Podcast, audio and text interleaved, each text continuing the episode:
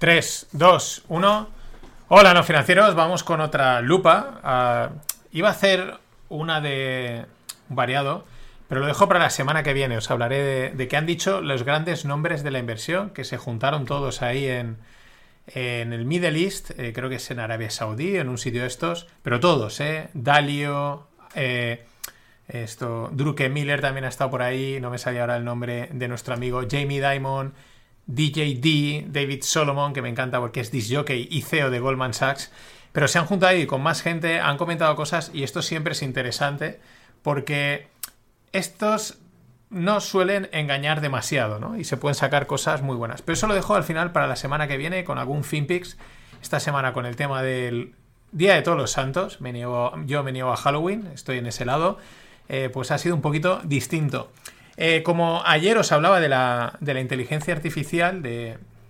Pues. Eh, que ahora se me ha ido el, santo al cielo y, no sé ni siquiera de qué os hablé ayer de la, de la inteligencia eh, artificial de, ah, de las imágenes y los textos, pues justo también se ve que Twitter se da cuenta y me, mm, me daba un poquito más de contenido que he decidido separar para hoy en este podcast llamado Sufriendo la conspiranoia, ¿no? Porque vamos a ver eh, baterías, preguntas, ideas respecto a la inteligencia artificial con el típico toque para que te clasifiquen de conspiranoico, ¿no? De paranoico, de conspiranoico. Pero yo creo que estamos en un, en un mundo en el que hay que considerar absolutamente todos los escenarios. ¿Por qué? Pues porque la reciente historia o los recientes hechos de los últimos años pues nos dan eh, pie a que hay que considerar todos los escenarios. O sea, por pequeña que sea la probabilidad, por rara, por conspiranoica por, o paranoica eh, que sea, hay que darle un poquito de peso. Y en el mundo de la estadística y la probabilidad, cuando algo pasa de tener 0 a tener 0,1, ese cambio es enorme, ¿no? Ese cambio ya hace que tengas que replanteártelo todo y que tengas que darle un poquito de peso, simplemente considerarlo, ¿no? Por eso, eh, pues de eso es de lo que va el. Pues de eso de lo que va hoy el podcast, por eso lo de sufriendo la conspiranoia. Bueno, si hay dos tipos que, desde mi punto de vista, en mi opinión, son capaces de vislumbrar hacia dónde vamos, ya digo que no me, cuesta y normalmente no es el problema. Se me suele ver un poco hacia dónde pueden ir las cosas, pero aquí me está costando bastante con la inteligencia artificial y no paro de darle vueltas, ¿no? De observar, de mirar, de intentar plantear escenarios eh, para ver, pues, mm, hacia dónde podemos ir, en pocas palabras, para intentar sacarle partido, ¿no? Para intentar sacar alguna idea, intentar sacar provecho eh, o incluso a veces plantearte si tiene sentido ahora eh, ponerse a aprender a gestionar el chat GPT eh, meterle horas a, desarrollar esa skill, si luego igual en dos días pues has dedicado un tiempo a algo que no lo vale, ¿no? Que, al final te lo hace otra cosa o que al final no tenía ese, como dicen, upside, ¿no? No tenía esa ventaja, ¿no? Es un poco, y yo creo que son cuestiones que, todo el mundo debemos de plantearnos por, por, el escenario en el que estamos, porque igual tu trabajo no te parece afectado y lo va a estar. O, o lo está afectado y a lo mejor dejará de estarlo. No lo sabemos, ¿no? Y, y hay que es un tema donde hay que, hay que meterle horas, hay que meterle atención y foco.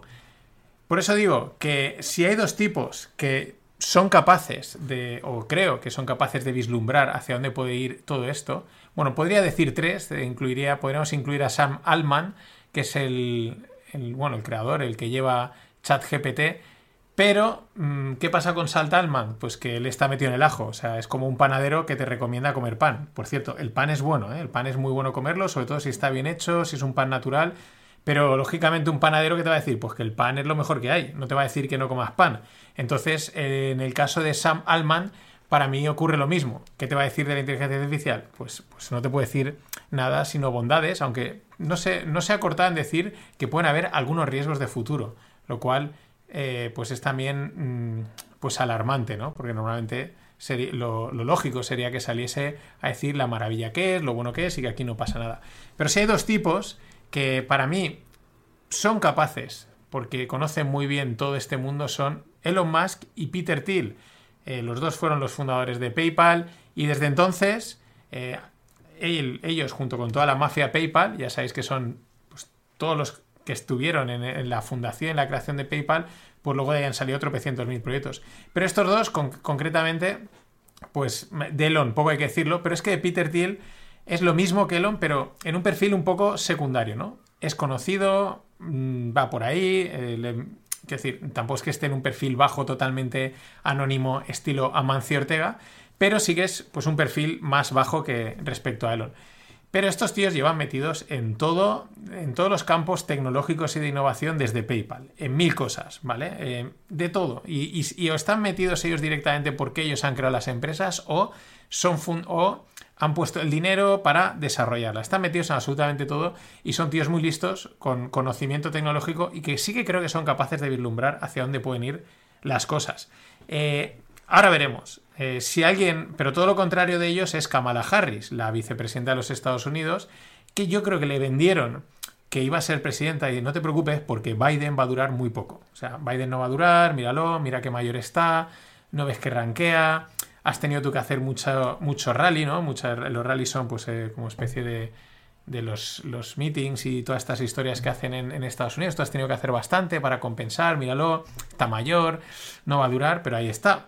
Ahí está Biden aguantando como un jabato, aunque no lo parezca, pero hostia, eh, que con la edad que tiene, con los achaques que se le ven y el ritmo que lleva un presidente de los Estados Unidos, el tío ahí está, ¿no? Entonces Kamala pues ya tiene que ir buscando o, su, oportunidad, se le ha pasado el arroz, o tiene que, bueno, pues no sé, estar ahí, ¿no?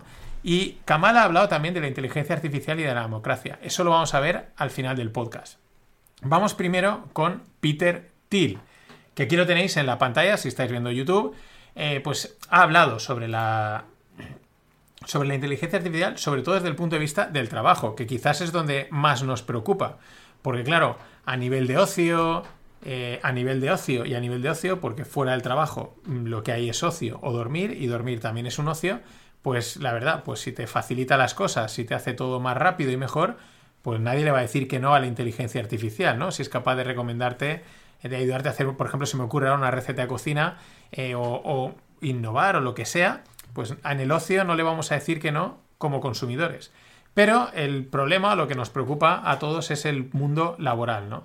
¿Qué hostias va a pasar con tu trabajo y cómo le va a impactar la inteligencia artificial? Porque hay algunos que ya se los ha llevado por delante y hay otros que piensan que no, pero se los va a llevar. En ese sentido, Peter Thiel dice que eh, lo que viene a decir es que, claro, como tecnólogo podríamos decir que es, eh, pues lo que es la inteligencia artificial es una ayuda. Es una ayuda para, eh, para la productividad, ¿no? Porque libera a los, a los empleados o a la gente de tareas anodinas. Esto ya lo ha hecho la tecnología, la robotización eh, si habéis trabajado, si habéis estado en alguna fábrica, pues habréis visto que hay ciertos trabajos que, las cosas como son, igual hace 50 años, pues eran dignos, y, no digo que no sean dignos hoy, pero hoy en día pues son un machaque para las personas cuando una máquina lo puede hacer, ¿no? Sobre todo mucho trabajo muy repetitivo, muy de cadena de montaje, que la verdad no tiene sentido que, una persona esté ahí constantemente haciendo un trabajo anodino, repetitivo, y que encima una máquina puede hacer mejor y más rápido, ¿no? Con lo cual, lo de siempre, eh, la máquina libera a una persona para poderse dedicar a otras funciones, si es que tiene, ¿no? Pero hasta ahora, en, la evolución tecnológica, no ha habido problema. Han, entrado tecnologías, se han cargado puestos de trabajo y esa gente pues luego ha encontrado otro tipo de tareas y de cosas donde sacar el dinero. Por ejemplo, podemos hablar de los consultores de, de, las, grandes, de las grandes consultoras, ¿no? Que se dedican a vender eh, PowerPoints y parece ser que es un negocio súper rentable, ¿no? De muy poco valor añadido, pero que, oye, bien empaquetado, con unas buenas slides, una buena presentación. Es un negociazo, o sea, es, es, es un negocio redondo para todo el mundo, ¿no? Y si no somos capaces, como he dicho, de inventarnos trabajos que, aunque en realidad no sean un trabajo o no aporten valor, eh, pero se pagan, ¿no? También podríamos a lo mejor entrar en el debate del mundo influencer, ¿no? Hasta qué punto aporta valor, ¿no? A unos sí, a otros no. En fin, el ser humano es capaz de reinventarse e incluso de fingir trabajos o crear trabajos que son ficticios para seguir pues, viviendo, que es de lo que se trata, de ganar dinero, ¿no? En ese sentido, Peter Thiel pues, apunta lo mismo respecto a la inteligencia artificial. Viene a decir que eh, lo que va a hacer es liberar trabajos, aumentar la productividad y por lo tanto aumentar el PIB y aumentarlo todo, ¿no? Y, ya la gente ya encontrará eh, cómo recolocarse. Para mí es donde está el problema. El problema está en que ese cambio es tan brusco y tan rápido que no nos da tiempo a los seres humanos a readaptarnos. O sea, va a haber un gap ahí, va a haber un tiempo hasta que encontremos, no es un cambio que es gradual, que va pasando a lo largo de 10, X, voy a decir 10 años, X años, y poco a poco la gente se va readaptando y se va, va evolucionando. ¿no? Esto es un cambio que va de 0 a 1 de un día para otro y de un día para otro te has quedado sin trabajo y date prisa para intentar reinventarte. Pero eh, TIL pues, pues, aboga porque esto es un aumento de la productividad, pero que el reto está en aquellos sectores, en aquellas empresas que no se adapten, ¿no? que es lo de siempre, ¿no? y, que, y que, que no sepan mm, sacarle partido a esto porque entonces van a ser absolutamente barridos. Pero también apunta a otra cosa muy interesante, que es que dice que mucho cuidado con las tendencias de la inteligencia artificial porque según él están sobrevaloradas, que es una palabra de moda, que muchas empresas la están metiendo hasta en la sopa, pues para, para fanfarronear, para, bueno, pues para, para, estar en la pomada, pero que cada vez está más como, pues más eh, neteada, ¿no? Cada vez tiene menos impacto decir que utilizas inteligencia artificial porque va casi de la mano, ¿no? Pero bueno, ahí esta gente se está planteando estos temas. Vamos un paso más allá. Aquí hemos empezado suave, pero vamos con Elon Musk. Um, so you have to say like, how could AI go wrong? Well, if if if AI gets programmed by the extinctionists, it will, its utility function will be the extinction of humanity. Yeah, clearly. Yeah. Yeah, I mean, particularly if they won't even think it's bad, like that guy. Right. Yeah. If you let it's AI, messed up. there's a lot of decisions that AI would make that would be very similar to eugenics. Bueno, esto que estáis viendo es eh, Elon Musk en el podcast de Joe Rogan que hicieron el otro día. Voy a ver si me lo puedo escuchar. Eh, van disfrazados porque es tema Halloween. Pero lo que dice Elon Musk es que el objetivo final de la inteligencia artificial es la extinción. ¿Por qué?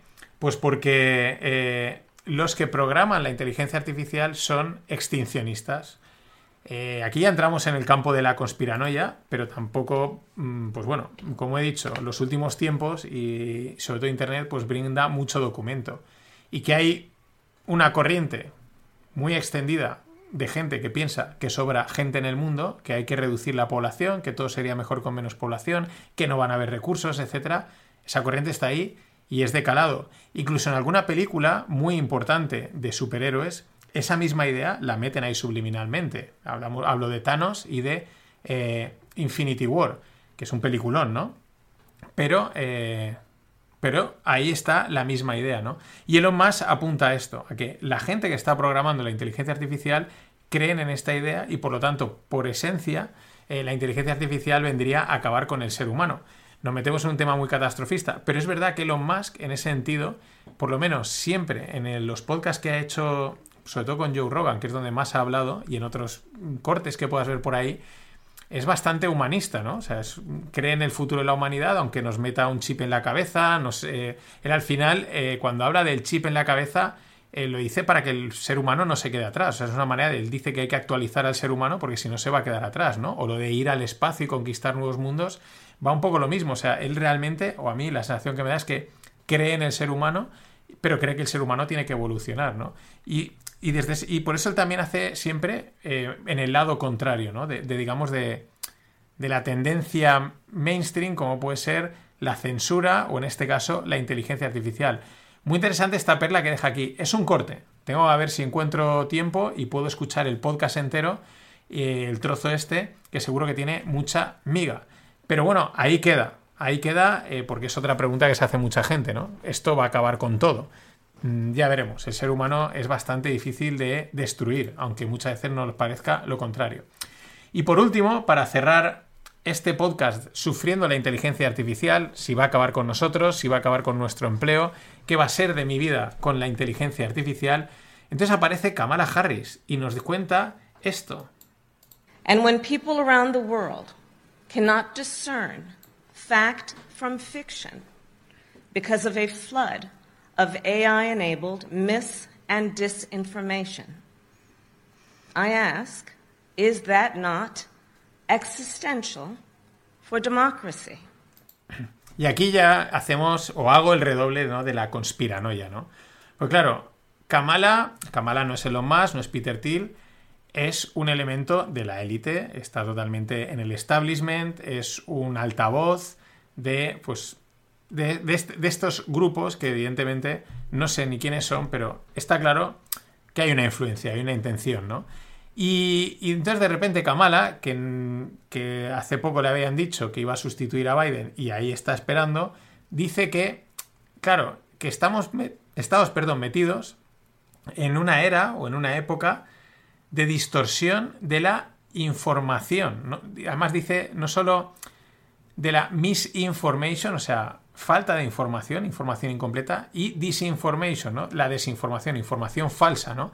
Dice, entonces, eh, todo esto generado por la inteligencia artificial y eh, ayer lo veíamos con, el, con la imagen de, de Monedero pues mostrando una imagen que era falsa para apelar a unos sentimientos de qué, pena lo que está pasando en Gaza. Pero bueno, Kamala dice que estamos metidos en una distorsión generada por la inteligencia artificial donde la gente no es capaz de eh, discernir lo real o los hechos de la ficción. Se mezcla todo totalmente y cada vez lo vemos más, ¿no? Y entonces ella aquí lanza la pregunta que es la que la tenebrosa. Si lo que decía Elon Musk es tenebroso, esto es más, porque dice esto no es eh, existential for democracy, ¿no? Es como no atenta a la existencia de la democracia. Y tú dices, vale, la reflexión puede estar muy bien en el sentido de que la inteligencia artificial pueda ser un gran cambio que incluso obligue a cambiar los modelos de gobernanza de las ciudades, de los países y todo esto.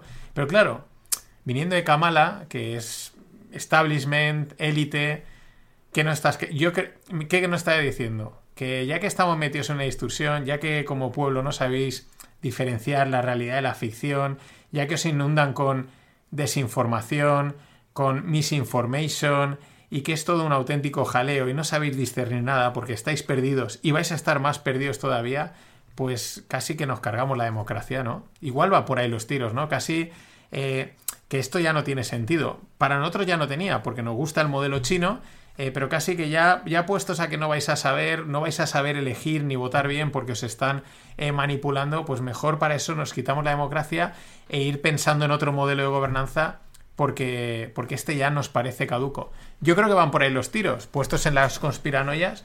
Eh, es que yo de Kamala, la verdad, de Kamala la buena, no me fío nada. En fin, pasado un gran día con la conspiranoia.